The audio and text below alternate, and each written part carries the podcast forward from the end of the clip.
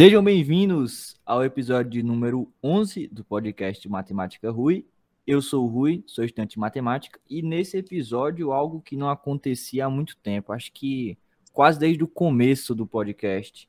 Sim, como vocês podem ler aí, eu estou com um convidado. Acho que o último convidado apareceu acho que no episódio 4 ou 3 do podcast, na época que eu tinha convidados, mas sim, agora eu voltei com convidado, como vocês estão lendo aí, eu trouxe um medalhista olímpico, não não é das Olimpíadas, é um medalhista, uh, medalhista olímpico de Olimpíadas do Conhecimento, Olimpíadas do Saber.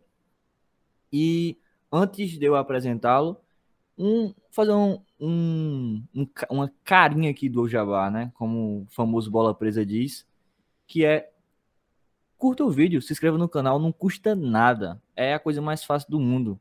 E se você está no Spotify, segue aí o perfil arroba matemática Rui. Sem mais delongas, vamos ao nosso convidado. A palavra é sua. É muito prazer, é um prazer estar nesse podcast. Ouvi bastante os últimos 11 ou 10 episódios que tiveram. Gostei bastante de passar tempo ouvindo sobre matemática e sobre o que a vida engloba, o que o matemático, a pessoa que faz matemática faz. Eu achei muito interessante. E para vocês que não me conhecem, meu nome está aí no título, uh, meu nome é André, sou concluinte do ensino médio, concluí ele em dezembro do ano passado, novembro para dezembro foi quando eu fiz o meu Enem.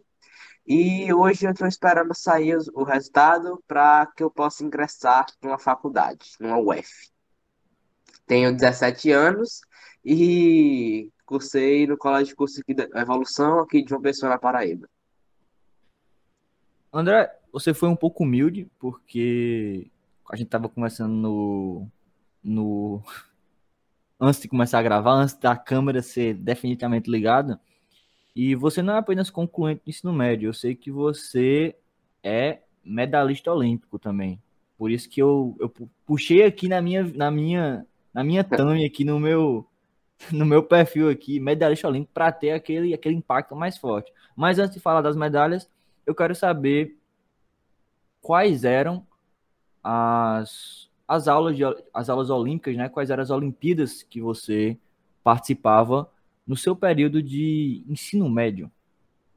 É, na minha, para dar um breve início, um breve contexto a isso, a minha vida em aulas de Olimpíadas do Conhecimento no meu colégio começou antes do ensino médio, começou no fim do meu Fundamental 2, pro oitavo, nono ano, foi quando eu ingressei nas minhas primeiras Olimpíadas, mas no ensino médio, de fato, foi quando eu me aprofundei e decidi me tirar da zona de conforto, que era matemática e física, que era as que eu mais fazia. Então, entrei também em geografia, fiz a de ciências, que é o NC, fiz também a de biologia, cheguei a fazer a de história, e, por infelicidade eu não consegui fazer a de literatura, que foi uma nova que teve aí ano retrasado, mas as que me vieram a oportunidade de fazer, química também, eu tentei fazer e consegui. Uma dúvida aqui, é, você é concluinte, então você acabou o terceiro ano agora. Durante o seu terceiro ano, que é o período que geralmente os alunos, a escola, os professores, até os pais, eles, eles se importam muito mais com o Enem, então deixa outras atividades de lado. É, você, por exemplo, a pessoa faz, é atleta, diminui um pouco o ritmo de treino, a pessoa que faz a Olimpíada, por exemplo, diminui um pouco a, a ida às Olimpíadas, fazer prova de Olimpíada, você, no seu terceiro ano, parou ou continuou fazendo a, as aulas e participando das provas? É, admito, foi um pouco difícil conciliar o tempo com estudar o Enem. É, uma, é um dos carismas que o jovem do ensino médio do terceiro ano tem que enfrentar logo de cara assim que começa, arrumar tempo de onde não tem arrumar mais horas das 23 horas e 56 minutos que a gente tem no dia, mas isso não me impediu de fazer as Olimpíadas, não. Eu sempre que tinha as aulas que eram, acho que três dias na semana, assim, um, um horáriozinho à tarde, às vezes à noite, encaixava ali. Eu assistia a aula quando dava, quando não dava, eu realmente estudava. Mas, em geral, nunca me impediu também de fazer as provas, que geralmente era em feriado, em final de semana, que você não tinha muito o que fazer. Então, foi bem tranquilo a questão de conciliar com as Olimpíadas. Você, e você tá dizendo que é tranquilo. Na minha cabeça não é nem um pouco tranquilo, mas vai dar, vai do gosto. E fala aí pra gente quais foram suas medalhas. Acho que, como você já ganhou muito, fala apenas a, a do ensino médio, durante o ensino médio. As Você, do você ensino lembra aí? médio, ah, lembro, lembro. A do- teve no primeiro ano do ensino médio, eu ganhei, cheguei a ganhar só uma, que foi a da OBF. Minha última medalha da OBF foi no primeiro ano, que foi de bronze. Aí, do segundo ano, eu tive a de astronomia, uma da canguru e uma de. Canguru é de matemática, de pensamento lógico. E também cheguei a ganhar uma de geografia também. E esse ano eu ganhei a de geografia, tanto de novo, e fiquei por pouco na de química. Não consegui nenhuma de matemática e de física, nem esse ano, nem ano passado. O que, o que é bem interessante nisso é a variedade, né? Porque, assim, e, e já, já foram feitos estudos sobre isso, isso não é, não é achismo nem, nem conversa, mas a, a mente da, das pessoas, ela, cada, cada mente obviamente funciona de um jeito, mas é certo que, que determinadas pessoas têm mais afinidades com determinadas áreas. Ou seja, por exemplo, é, se forem analisar a minha mente, ou a mente de qualquer outro matemático, quando, quando coloca alguma coisa lógica, alguma coisa é, alguma equação, algum termo matemático, nossa mente meio que explode como se a gente estivesse vendo uma obra de arte, como um artista olhando para uma obra de arte. Então, a, a mente humana ela tem esse determinado facilidade quando você olha para uma determinada área. E o interessante de você aí é que, poxa, matemática e física, beleza, faz sentido. Química, tá, ainda tem ali a parte de, de, de fisicoquímica, estequiometria, que ainda tá ali em exatos, mas tem a parte de orgânica e a parte inorgânica também, que não tem nada a ver. E ainda tem a de geografia, que, meu amigo, totalmente inesperado. Porque, se você vê, é uma área da natureza, é uma área de, de exatas e outra área de humanas. Eu acho geografia humanas.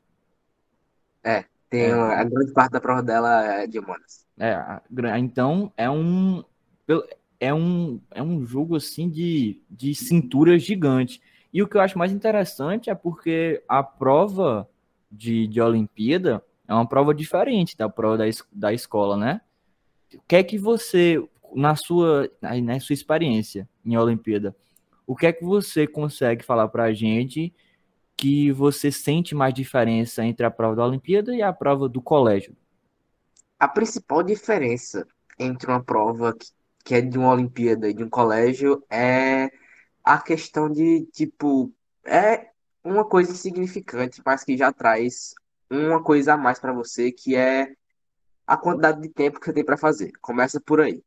Dependendo de uma Olimpíada a outra, você vai ter horas, mais horas, algumas como são mais curtas, poucos minutinhos assim, mas a questão de você fazer uma Olimpíada, uma prova olímpica grande, você ter muito tempo, lhe dá conforto, isso eu gostei, mas também para você que está fazendo a Olimpíada de coisa que você gosta, é satisfatório você ver questões que exploram a fundo um conhecimento que uma prova de escola não faria.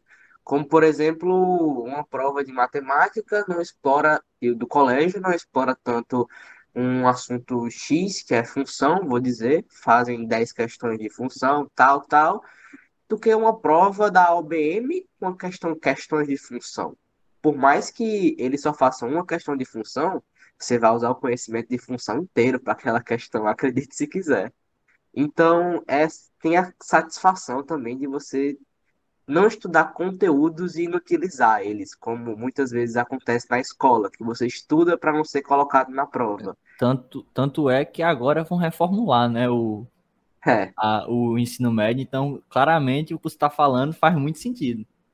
exatamente. Então, a prova olímpica, ela é uma aplicação do conhecimento, pode-se dizer, de fato. E eu gostaria de incentivar mais pessoas a fazerem do que você gosta, porque o colégio, por mais que ele esteja lá para dar o assunto, ele não vai aplicar como que é o que você quisesse, que é o que estão querendo nessa nova reforma. É a Olimpíada que faz isso e é muito bom. Eu, pelo menos, prefiro, de fato, uma prova de Olimpíada do que uma do colégio. É, eu tenho que concordar com você, eu também prefiro, eu gosto muito de provas olímpicas, embora toda vez que eu faço eu me sinto cada vez com menos capacidade, eu gosto muito das provas de, de Olimpíada. Tanto é que tem um quadro aqui no canal que é só de fazer questões de Olimpíada. No caso, eu faço as Olimpíadas Universitárias. Não faço ainda da. Mas fica a dica para você aí de, de, fazer um canal com, com questões de Olimpíada diversas aí do, do ensino médio. Quem sabe no futuro. Outra coisa que eu quero saber, agora polêmica, polêmica. É, você, já que você terminou o terceiro ano, tem uma coisa que você tem que fazer quando termina o terceiro ano, que é escolher o curso. Já escolheu? É, já, já. E não, qual, qual vai ser? Não foi uma tarefa tão fácil assim, não, mas eu tive com mais facilidade do que muita gente aos meus arredores que foi decidir engenharia civil. É um curso que eu me identifico, é um curso que mexe com áreas que eu me identifico e me identifiquei de cara, pesquisei bastante sobre e tem minha cara. Então é definitivo, nenhuma chance para matemática, vai ser, vai ser engenharia civil. É, vai ser engenharia civil. To, mas to... tem música esteja no meu coração. Editor, toca, toca a música triste aí do, do Naruto, aquela. Não, mas, mas brincadeiras à parte. E pe pelo que você me falou aí dos que a gente tá conversando em off, do tanto de, de Olimpíada que você fez, de, de, não é nem pela quantidade, é pela diversidade. É, eu acho que engenharia civil vai ser ótimo para você, exatamente por abrir esse leque de poder, no caso, no futuro, aí, trabalhar com qualquer coisa. Qualquer coisa que você quiser, você vai trabalhar e vai trabalhar bem sobre esses assuntos aí que você tanto gosta. Outra coisa que, que eu tenho curiosidade é porque nossa diferença de idade acho que é uns. Você concluiu agora, eu tenho 22, então. Mas você ainda tem 17, né? 17? É, 17. Então é, é 5 anos. Então faz muito tempo que eu passei pela posição que você tá. Me relembre aí, a pressão para entrar na universidade é muito grande? Assim, você. Ela tem as suas dimensões, de fato, mas ela, ela é grande independente da pessoa. Mas o que vai mudar de cada um é como você vai sentir ela. Tem alguns que vão querer cursos menos competitivos e que são muito inteligentes, então não vão sentir tanto ela, por mais que ela esteja lá. Tem pessoas que não são tão esforçadas e querem cursos muito competitivos, já vão sentir mais ela. Mas ela é bem grande, sim, ela não chegou a ser tão sentida por mim, mas eu senti essa pressão. Mas você sente mais ela quando você está estudando para fazer o Enem até ele. Depois você solta um pouco dela e ela vai voltando conforme chega perto do resultado, que é o que está acontecendo. Faz sentido. Faz. É, então, realmente, você me, você me lembrou aqui. Eu fiquei me remexendo aqui na cadeira. Você. Foi uma, foi uma boa lembrança, não pessoas aí que, que sentiram isso, acho que não vão estar tá com essa a, no, a nostalgia não foi boa, não foi bem-vinda. Então, cara, por último aqui, só um adendo, eu queria saber se essas Olimpíadas, como a gente tava falando que a, da, a diferença entre as provas da escola e as provas da Olimpíada, porque enfim, prova da escola no terceiro ano é estilo Enem, é aquela, aquele simulado gigante, e dois dias de simulado, e simulado, e várias questões, e bater meta de questão, e não sei o quê. Porque, enfim, se a prova cobra isso, a escola tem que fazer isso. Não é, não é muito a culpa, culpa da escola, a culpa é da prova. Enfim, não tem muito o que fazer. Mas você sente, você acha que as Olimpíadas ajudaram você a se preparar para o Enem? De certa forma, ajudaram muito, porque por ela ter um conhecimento muito aprofundado em específico de conteúdos, ajuda na sua facilidade de pensar em situações que colocam o seu raciocínio lógico em jogo. Então, aquelas questões que são esdrúxulamente fáceis do Enem, você vai fazendo com mais facilidade do que candidatos que não fazem provas olímpicas, por estar com o pensamento afiado naquilo. E as questões mais difíceis você vai passando menos tempo porque você está acostumado a ter a cabeça chutada por questão que você não sabe fazer em prova das Olimpíadas. Então, você vai tirando tranquilo. E também tem a aceitação de não saber fazer as questões. Quem faz OBM, OBMAP, está acostumado com isso. É, essa parte é bem interessante que você puxou, porque é, a galera pensa que pessoas que fazem Olimpíadas ou que ganham medalhas são pessoas assim fora do comum, que são gênios, que não é assim, não é assim. Tem um, tem um, tem um muito estudo por trás, tem muito estudo por trás e tem muito, é, é, como é que chama? É como quando você é, cala o ósseo, a palavra. Quando você quebra o osso, o osso regenera e fica mais forte. Você quebra a cara muitas vezes, pelo menos com a maioria é assim, salve algumas exceções, mas com a maioria é assim, você quebra a cara muitas vezes antes de você conseguir, ou se conseguir o seu resultado. Fazer a Olimpíada, é, antes de tudo, é um exercício mental, de força mental. Não, não é de, de ser inteligente, é do quanto você está disposto a dar sua cara a tapa. Eu lembro, eu fui fazer a. Eu fiz, eu fiz a, a Paraibana. Três, três vezes. Eu fiz no primeiro ano. Não, duas vezes. No, fiz no segundo ano e terceiro ano. No segundo ano, eu não fiz nenhuma questão. Eu fiz uma questão e eu achei que tava certo e tava errado. Eram cinco. No terceiro ano, que era o ano de Enem, eu fui fazer. Já tinha estudado, tinha estudado muito, estudei muito, estudei muito, estudei muito, estudei muito. E consegui ficar com menção honrosa. Acho que eu fiquei em, em oitavo ou foi nono lugar mas para isso, para mim, foi uma conquista, porque das cinco questões eu fiz três. Ou seja, já foi um salto de, de produtividade. Então, quem acha que fazer Olimpíada é uma coisa que ah, todo mundo é gênio que faz Olimpíada, não sei o que. Não, é, o chão é mais embaixo. O André já, já, já, já deu aqui a cal para vocês. E para finalizar, o podcast de hoje, 11, com o convidado, que eu estava sendo cobrado com o convidado, queimaram a língua. O quadro Matemática não é só conta. Taca-lhe a vinheta, editor. O, a, só tem duas perguntas hoje, porque a segunda é muito grande. E então a primeira, como eu já li, a primeira vai ficar para o André, porque tem mais a cara dele, e a segunda fica para mim.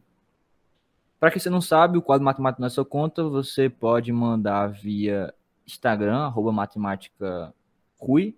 Você, você lá tem nos destaques dos stories tem lá a, parte de mandar, é só mandar via direct. Você pode escolher que se sua identidade seja ou não revelada, não tem nenhum problema.